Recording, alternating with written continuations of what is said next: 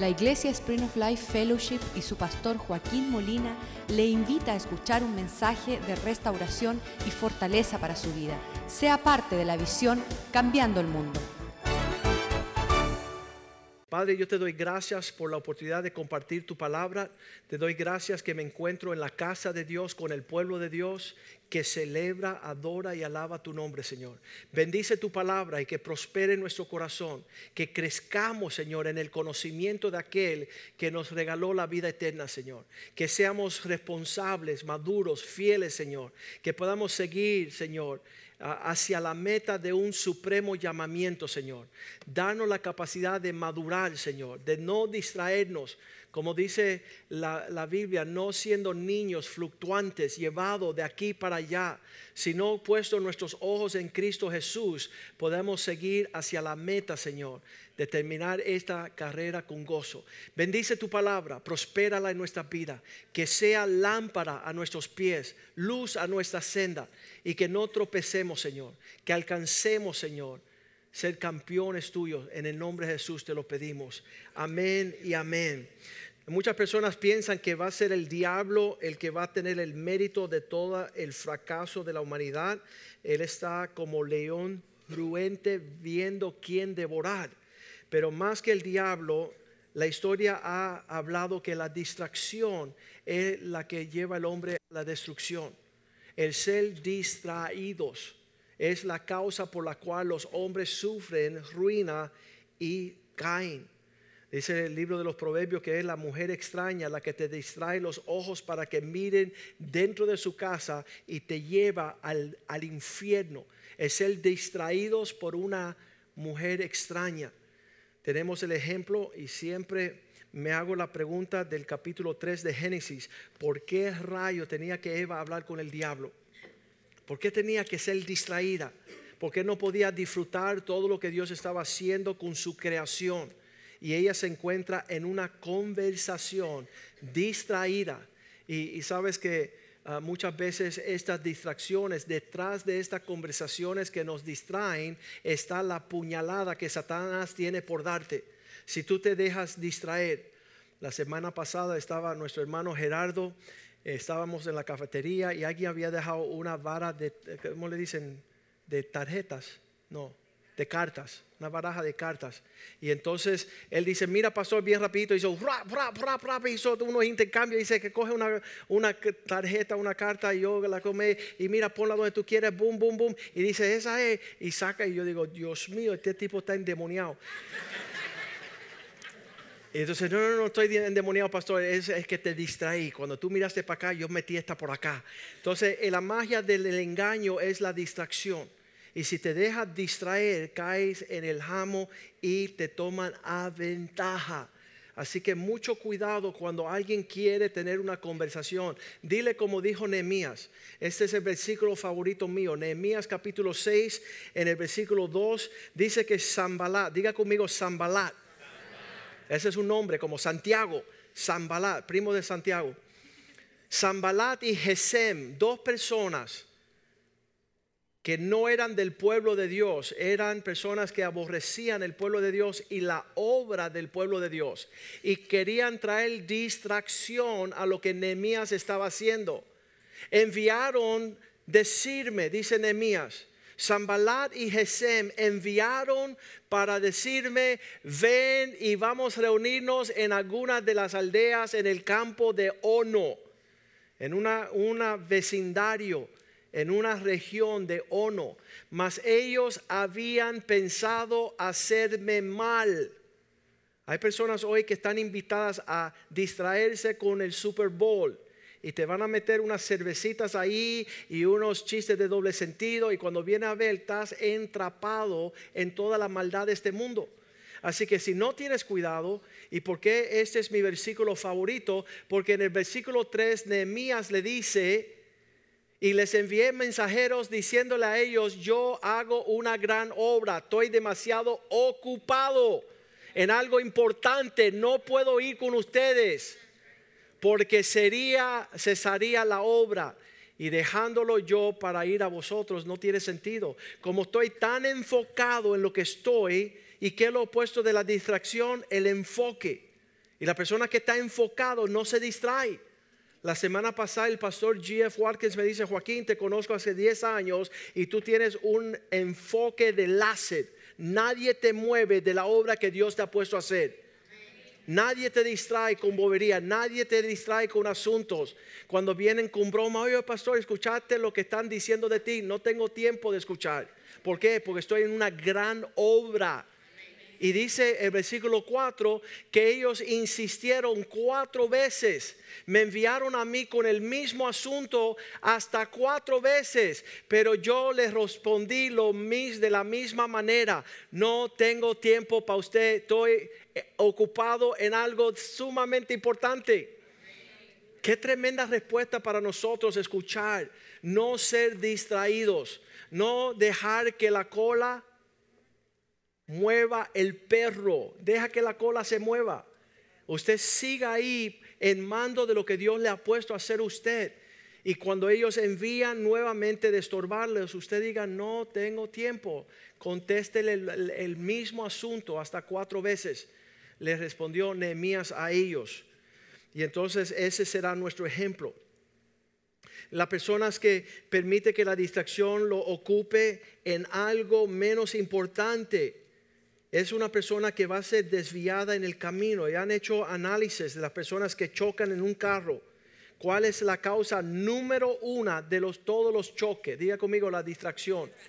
Las personas están distraídas, están atendiendo otro asunto y no el timón. Así que es importante escuchar a Pablo como le dice a los Corintios, primera de Corintios 7:35. Dice Pablo, escuchen, no quiero restringirles. No estoy diciendo que no se distraigan porque quiero ah, perjudicarles.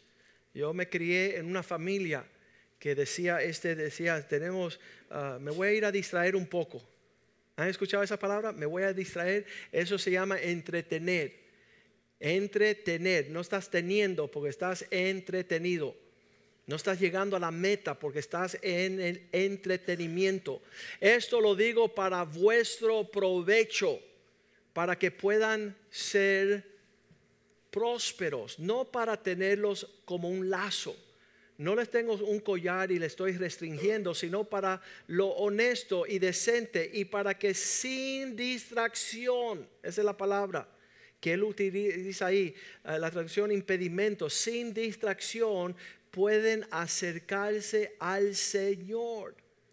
Yo, yo me quedo ah, sorprendido las personas que, que dejan pasar 30, 40, 50 años y están distraídos en su llamado.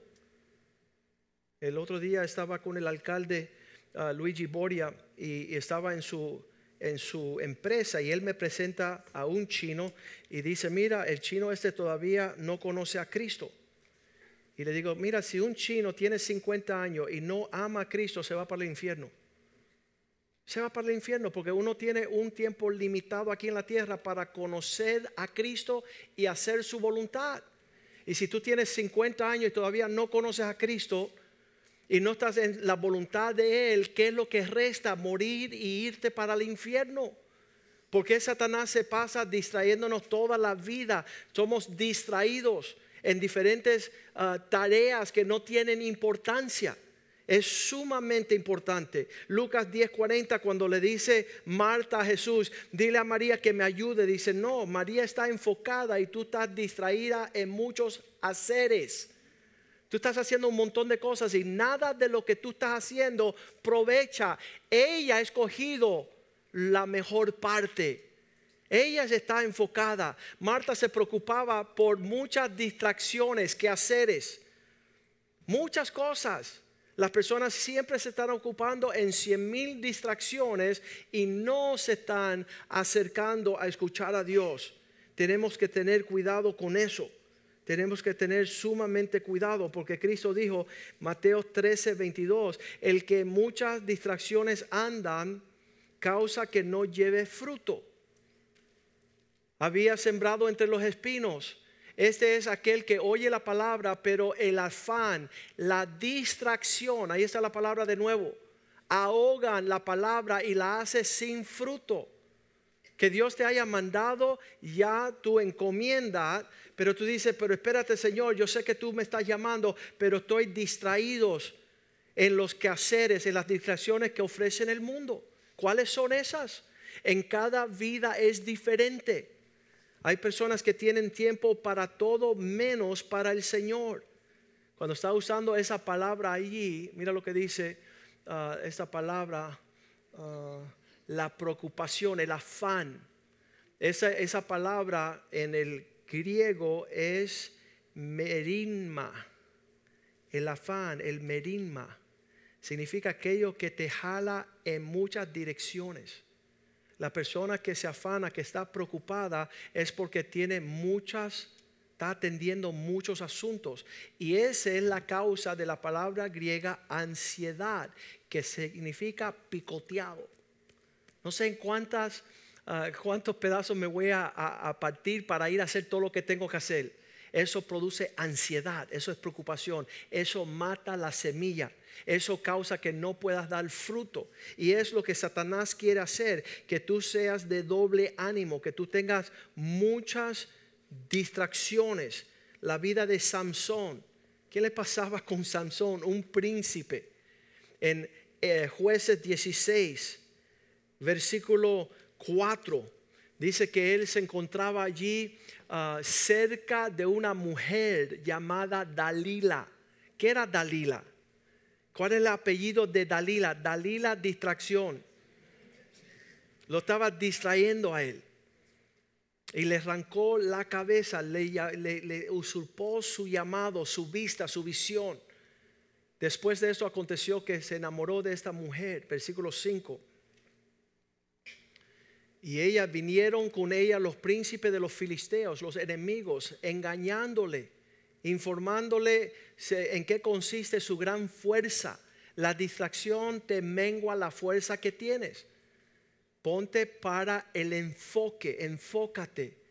¿Y cómo podíamos vencer para que le atemos y le dominemos?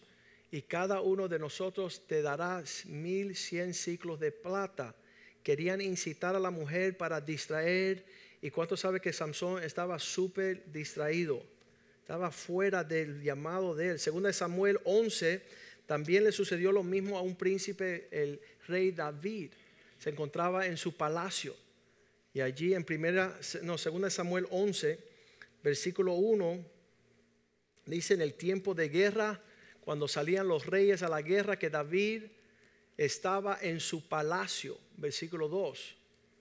Él se quedó en Jerusalén y sucedió el día al caer la tarde que se levantó David de su lecho y paseaba sobre el terrado de la casa real y vio desde el terrado a una distracción bañándose, cual era muy hermosa. ¿Cuál es la distracción que Satanás te está pasando por los ojos? ¿Sabes? Tener la vista en otra dirección.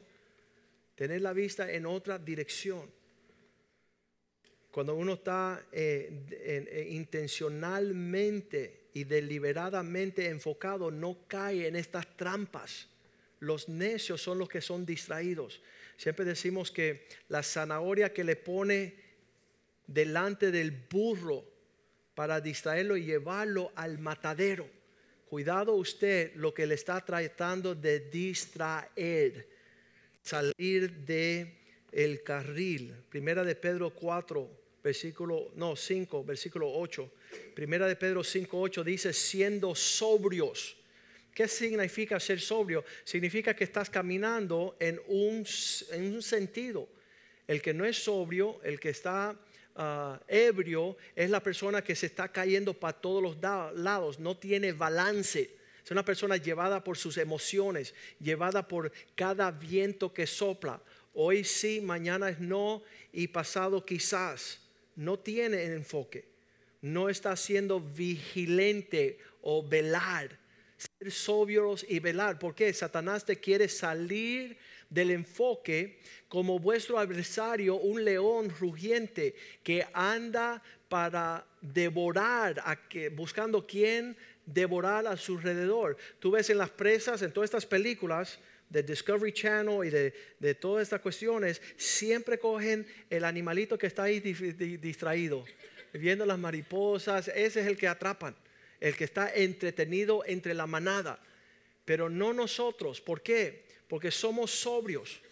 Versículo 7 dice, llevando, echando toda vuestra ansiedad, diga conmigo picoteo todo lo picoteado, todo lo que no tiene solidez, todo lo que está en cinco formas, usted no tiene que participar.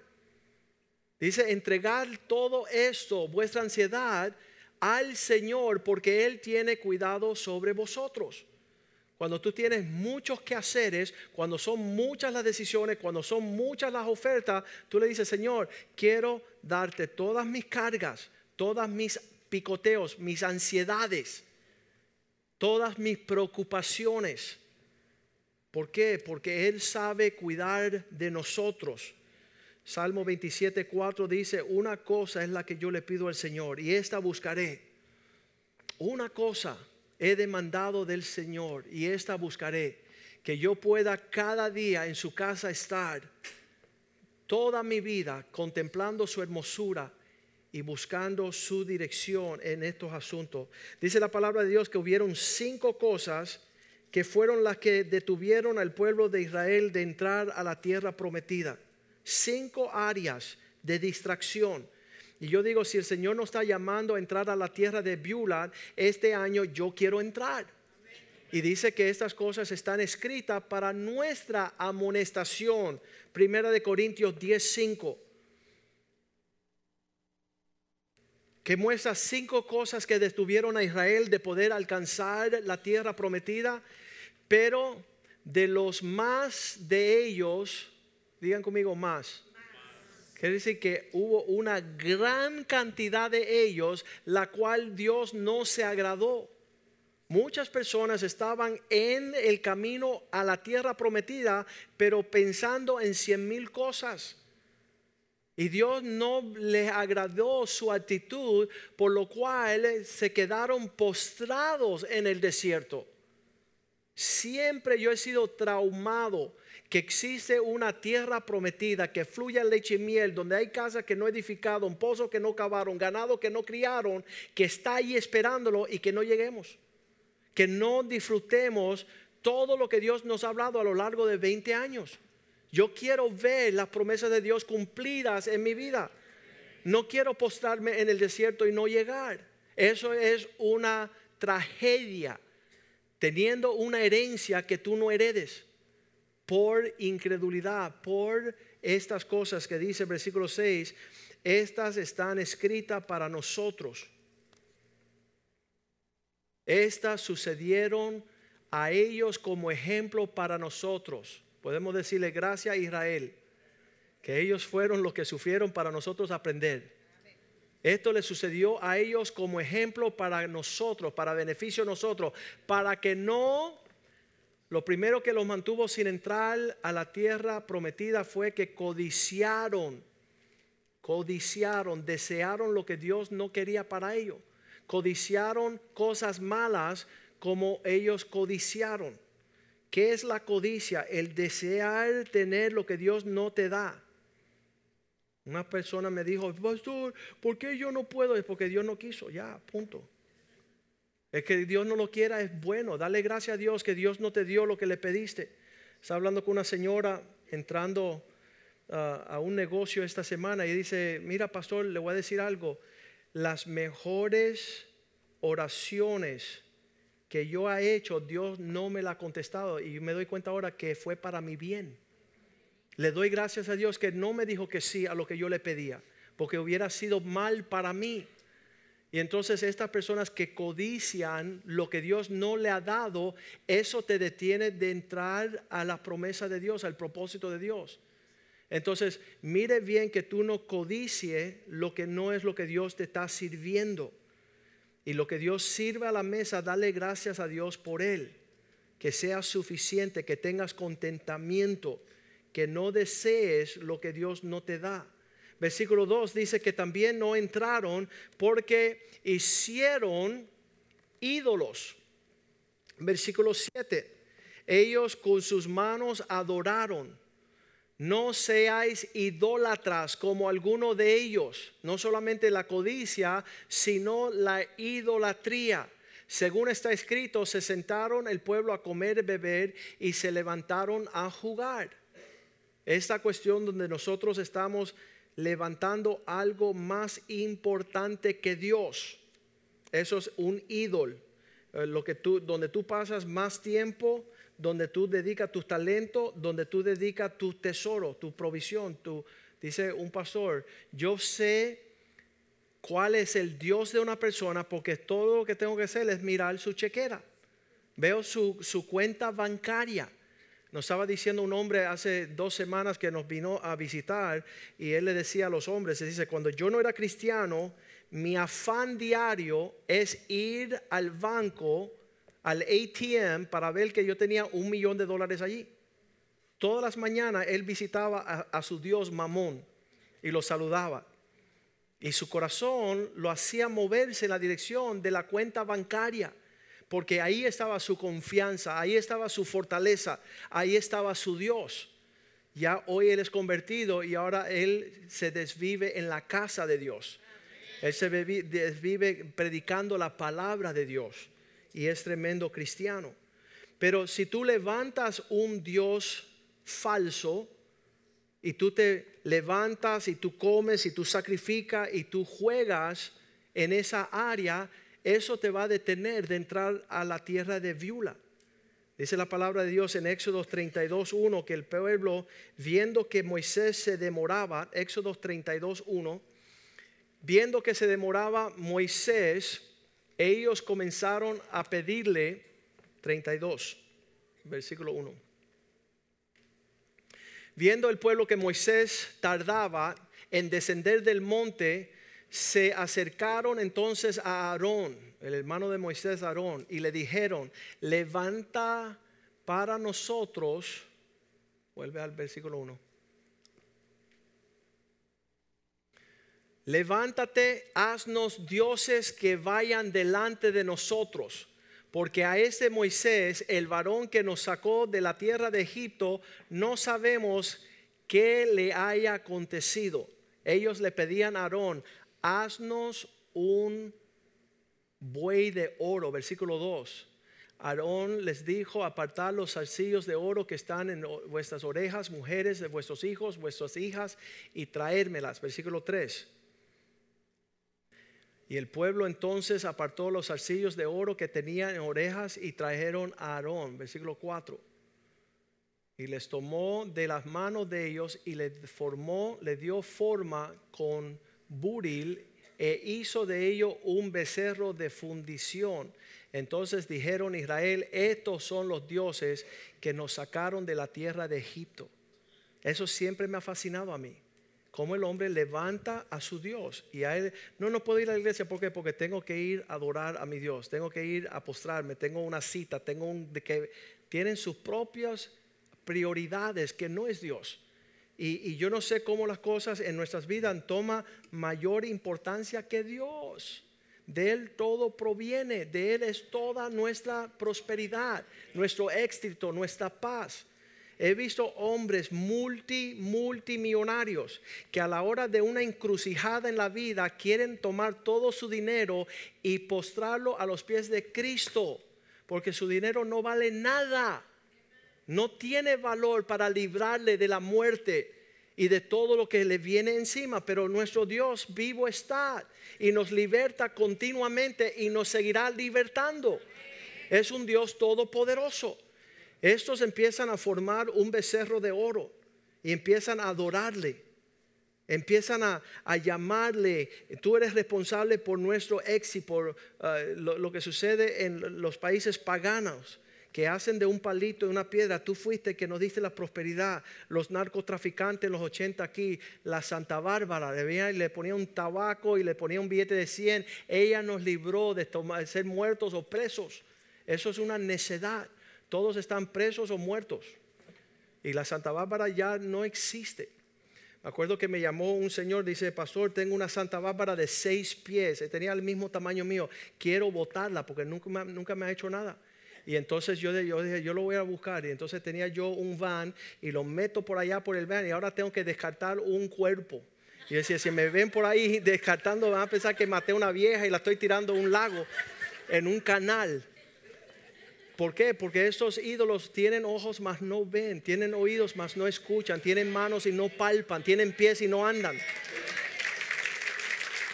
No saben librarnos, no tienen el cómo hacerlo. Dice el versículo 1 Corintios 16, no solamente que codiciaron, no solamente que tenían ídolos, sino que su idolatría, versículo 8, los llevó a fornicar, como algunos de ellos fornicaron, y en un día cayeron 23 mil, 23 mil ah, personas que se postraron por la inmoralidad sexual. Todavía no entendemos el poder de lo que es estar torcido en esta área. Yo deseo un día hacer una conferencia de dos o tres días sobre ah, el tema de la intimidad sexual. Que podamos ser nosotros campeones y entender uh, todas las ramificaciones de todo este comportamiento. Este, ah, hubo un entrenador del equipo de Miami aquí que se involucró con una mujer en Las Vegas y en un video le empezó a decir, mira, voy a hacer drogas contigo, nos vamos a... Y perdió toda su carrera por una conversación con una prostituta. Y, estábamos hablando de Tiger Woods. ¿Cuántos saben cuánto pagó él en el divorcio? ¿Alguien sabe? 150 millones de dólares por una relación ilícita. Fue la más cara de todo el mundo. Le salió caro el juego. Satanás le pudo robar su familia, su esposa, sus hijas y su fortuna por una relación de, uh, uh, ¿cómo le dicen? Sexo inmoral, tal en una atracción física, en una forma indebida. Dios ha hecho provisión para nosotros en esa área de manera maravillosa y no tenemos que caer en lazos de Satanás. Estas distracciones son fatales, fatales y muchos han caído a espadas de esta situación de la fornicación por no saber andar responsable y maduramente. Versículo 9, no solamente la codicia, no solamente la idolatría como distracción, no solamente el afecto sexual, la intimidad sexual, sino que también tentaron al Señor. Eso es una de las distracciones más grandes que ha afectado el pueblo de Dios. ¿Qué es tentar al Señor? Poner en duda lo que Él ha prometido. Dios, tú no vas a hacer lo que tú me dijiste. Ya se está, acabando el tiempo. Un Abraham que dice que en estas condiciones, ¿cómo van a ser herencia? ¿Sabes qué? Tentar a Dios es pensar un segundo que Dios no es capaz de hacer mucho más abundantemente de lo que Él ha prometido y lo que le estamos pidiendo. Ellos tentaron al Señor pidiendo ajos y lo que es cebollas y que deseando regresar a Egipto, ellos pudieron, eh, es una falta de respeto. Me acuerdo, estaba yo recién casado, tenía tres hijos, niños chiquitos, tenían uno, dos y tres añitos, y, estaba en casa cuidándolos a ellos, y yo tomé la Biblia una noche y dije, yo voy a saber aquí cómo Dios es, ah, cómo es que yo puedo tener la certeza de que Dios va a cuidar de mi familia. Es una preocupación de un esposo joven. ¿Cómo le voy a proveer a mis hijos, a mi esposa, una casa, eh, comida? ¿Cómo le voy a proveer lo que ellas necesitan? Y empecé a leer la Biblia y no estaba ni por los salmos todavía cuando Dios me contesta, yo me voy a ocupar de cuidar tu familia. Yo me voy a ocupar, yo, yo, Dios no se le pone en juego lo que Él dice que Él va a hacer con nosotros no se le pone, nosotros somos infieles, nosotros somos irresponsables, pero Él es fiel y Él es capaz. Y me acuerdo cuando ah, topé con Génesis 18, 18, fue el versículo que Dios me dio esa noche, de, de no poner en juego lo que Él había prometido, cuando Él me dice, haré de Abraham, Génesis 18, 18, haré de Abraham una gran grande y fuerte nación, habiendo de ser bendito en él todas las naciones de la tierra. Yo voy a hacer de este hombre un- una gran y fuerte nación. ¿Y por qué? Versículo 19, el secreto. Porque él enseñará a sus hijos y sus casas que guarden el camino del Señor, que hagan justicia, para que yo haga venir sobre Am lo que le hablé, lo que le hablé sobre él. Si nosotros nos dedicamos a criar nuestra familia en los caminos del Señor, Dios se dedica a proveernos a nosotros. Esa es la promesa. Así que yo cerré mi Biblia, le di gracias al Señor y dije estas palabras, mas nunca pongo en duda que tú me vas a cuidar. Mas nunca pongo en duda que tú eres capaz de hacer gran provisión sobre mi hogar. Y hasta el día de hoy Dios ha sido más que generoso y glorioso. Pero ellos no pudieron entrar a la tierra del prometida porque ellos tentaron a Dios. Primera de Corintios 10, 9. Ellos tentaron a Dios y como ellos en su duda tentaron a Dios, perecieron por las serpientes. Viene Satanás y te pega un mordisco de duda y tú empiezas a cuestionar la capacidad de Dios de cumplir sus promesas. Eso es tentar a Dios. Versículo 10, la número 5, que los mantuvo fuera de la tierra prometida, dice la Biblia que fue su murmuración. Diga conmigo, quejas. Tú eres un quejón, no vas a entrar. Dios no quiere escuchar quejas, sino acción de gracias, alabanzas, adoración. Por cuanto murmuraron, algunos de ellos perecieron por un ángel destructor. Yo creo que igual, eh, yo sé que aquí en la Florida cuando hay la muerte de animales, cuando hay pudrición, vienen los buitres y se comen toda la pudrición. Yo creo que hay un ángel especialista en comerse a todos los que están quejándose.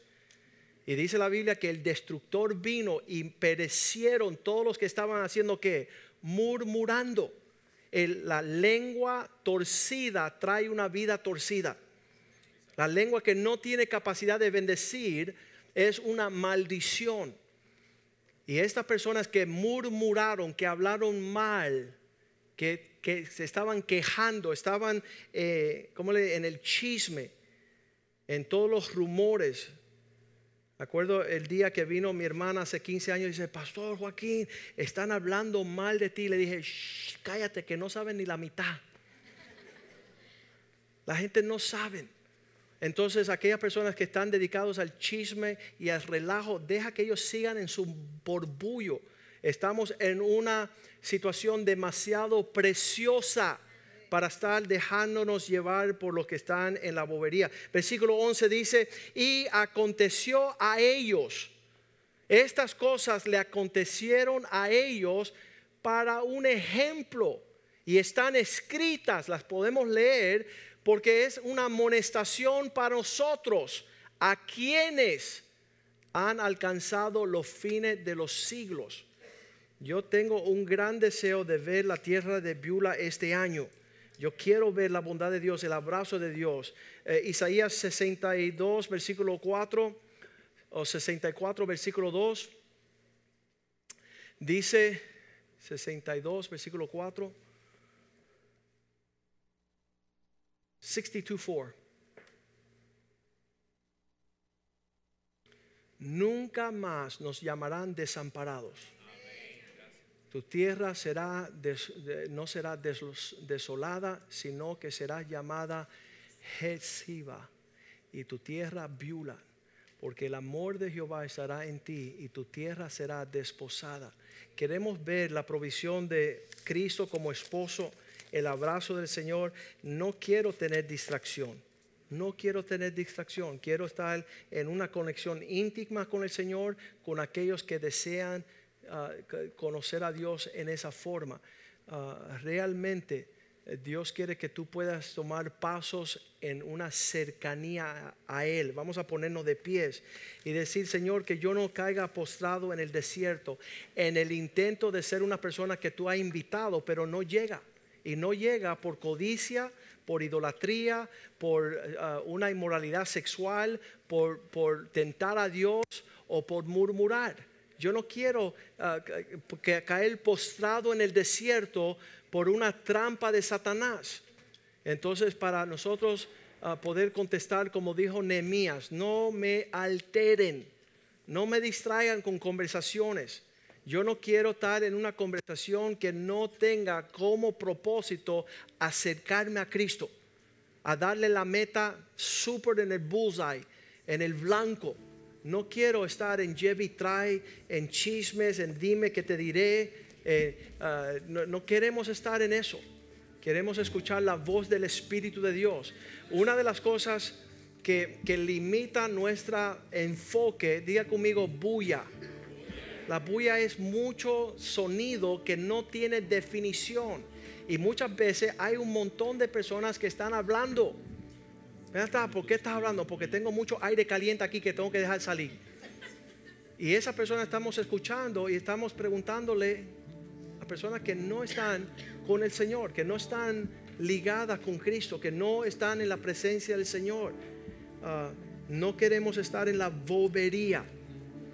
Hace unos cinco años me acerqué a unos pastores y le dije estas palabras. La única razón por la cual yo andaba con ustedes porque pensaba que ustedes estaban en serio. Pero ya que sé que son unos payasos, no me van a ver por lo menos en 10 años. ¿Y cómo? Sí, porque no ando con necios. Si aún siendo pastores, si ellos están en el circo cristiano, yo no voy a compadecer, yo no voy a estar allí. Yo quiero andar con hombres serios, con hombres que están queriendo lo que Dios quiere. Vamos a cantarle al Señor y pedirle al Señor que dirija nuestros pasos y que afina nuestros oídos y que circuncide nuestro corazón para poder ir en pos de lo supremo.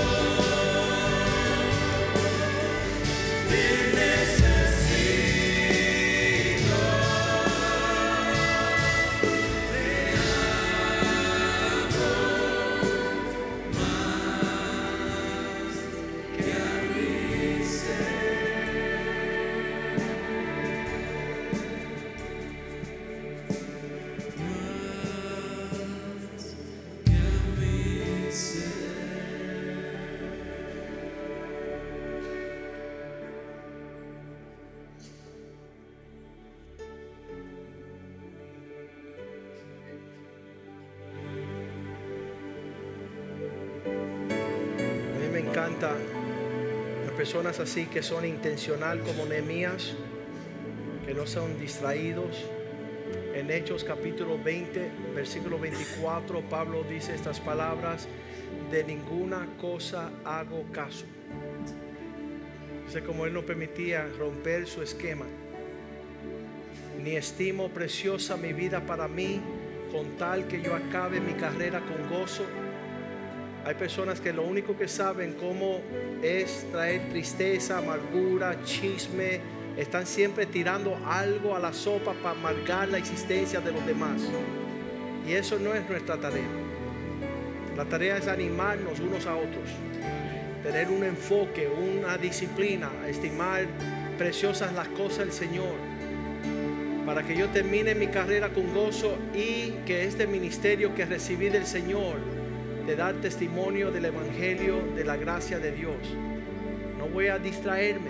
Señor, te damos gracias por este día. Hoy proponemos en nuestro corazón nuestra tarea, nuestro pensamiento, no distraernos, sino enfocarnos a ofrecerte lo mejor de nuestras vidas, atenderte a ti, Señor, y no las cosas que tienen inferior importancia y prioridad. Que podamos servirte con alegría, que seamos estables, sobrios, velando, Señor, para que Satanás no tome a ventaja y en su distracción nos engañe, Señor, un cautiverio, a robarnos, Señor, el valor de las cosas preciosas. Pedimos tu bendición sobre cada familia representada en esta iglesia, Señor. Que podamos todos escapar del lazo del cazador. Que nosotros podamos ser guardados, oh Dios, en tu misericordia. Que tu Espíritu Santo guíe nuestro rumbo. Que la ansiedad, la preocupación, los muchos quehaceres, te lo entregamos a ti, Señor. Para que tú nos des, Señor, una señal proseguir a la meta, oh Dios, de agradarte a ti en todo tiempo. Bendice, Señor, prospera tu pueblo y que sea un año donde podamos heredar las bendiciones, oh Dios, de la tierra de Viula. Te lo pedimos en el nombre de Jesús. Amén, amén, amén, amén. Queremos